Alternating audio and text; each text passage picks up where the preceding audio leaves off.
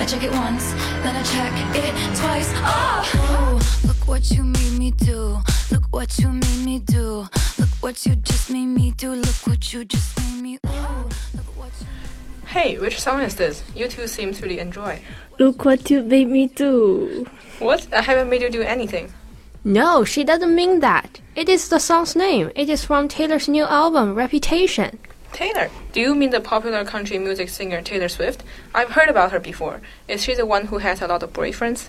Don't say that about my idol, Ally. I can't understand why you guys really care about how many boyfriends he had got. Doesn't matter at all. Sorry, but I'm just saying what I've heard. Calm down, guys. I mean, it's not wrong. Taylor does have a long list of ex lovers, but like she sings in her song Blank Space herself. True, she was famous for her breakup songs like that We Are Never Ever Ever Get Back Together. These songs are full of her strong feelings as you can hear from the lyrics yourself, but that doesn't make her a love player at all. In fact, her songs help her to learn from every relationship and to keep going. Unlike a lot of stars nowadays, she treated her relationship seriously. I mean, look at her and Joe now. Literally the sweetest couple I've ever seen. Wow, but don't you think she put too much emotions in her songs? Well, I don't quite think so. I mean, it is a person's freedom to write his or her songs in his and her own style. And actually, writing songs for a composer is the right way to give out the feelings. I don't suppose we have to rule about the artist's personality in composition. Even if Taylor is a celebrity, it doesn't mean that she is supposed to be responsible for the impact her songs bring, especially in emotion. Moreover, she never meant to hurt anybody, and as a listener, we should try to understand her, but not to defame her because of the lyrics in her songs. It is tough to be a famous singer sometimes. Yeah, Jenny, I agree with that. It must be really hard to be famous. Everything the celebrities do is being supervised by both their fans and those who don't like them. Even a single movement may be exaggerated and therefore cause people's judgments with nonsense. Anyway, how's Taylor's style really like? Susanna, I do remember her as a country music singer. Well, when she first appeared in the public, she was just an innocent girl playing her guitar, singing something like, Oh, darling, don't you ever grow up. Her most favorite song, Love Story, was also from that time. Then, when it comes to her fifth album, she started her pop music like. A lot of songs at this period were on the top of Billboard. She won a lot of prizes like Grammys and so on. You know that? But also, this brought her a bad reputation. She has even been called Snake because she was thought to be unfaithful and deceitful. That must be a tough time for her. Yeah, I'm familiar with that.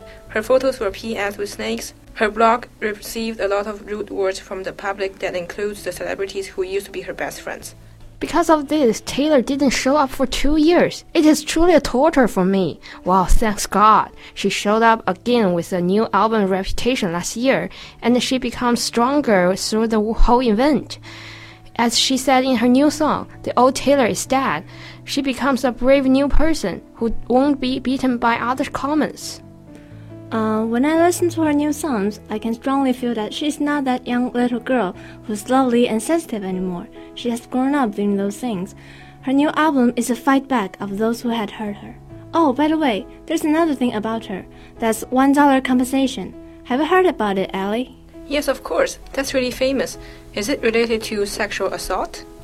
Yes, the ex-radio DJ David Mueller groped Taylor at a meet and greet in 2013. After that, Taylor informed Mueller's boss about the sexual assault, and Mueller was fired. Well, Mueller definitely felt bad about it, so he accused Taylor of lying and sued her for making him lose his job.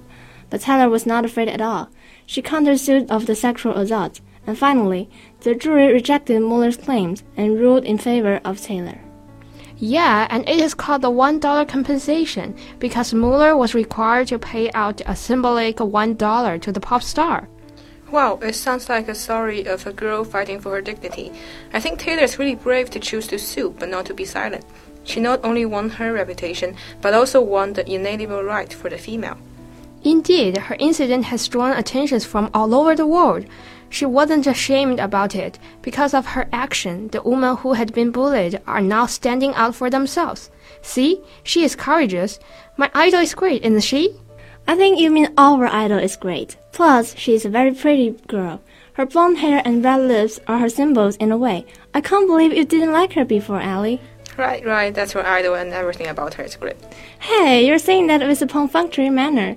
Don't you think she's great? Alright, alright, Taylor's great. Taylor's pretty.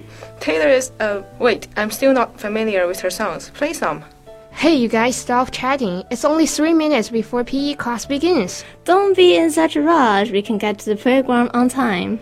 Yeah, be relaxed. Three minutes are enough to listen to a song. Choose a song, Susanna. Since today is the last day of Jenny's 15, let's listen to the song 15.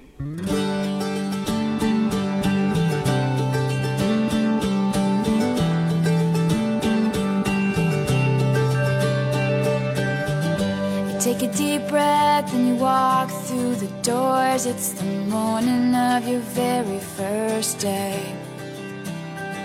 You say hi to your friends you ain't seen in a while. Try and stay out of everybody's way. It's your freshman year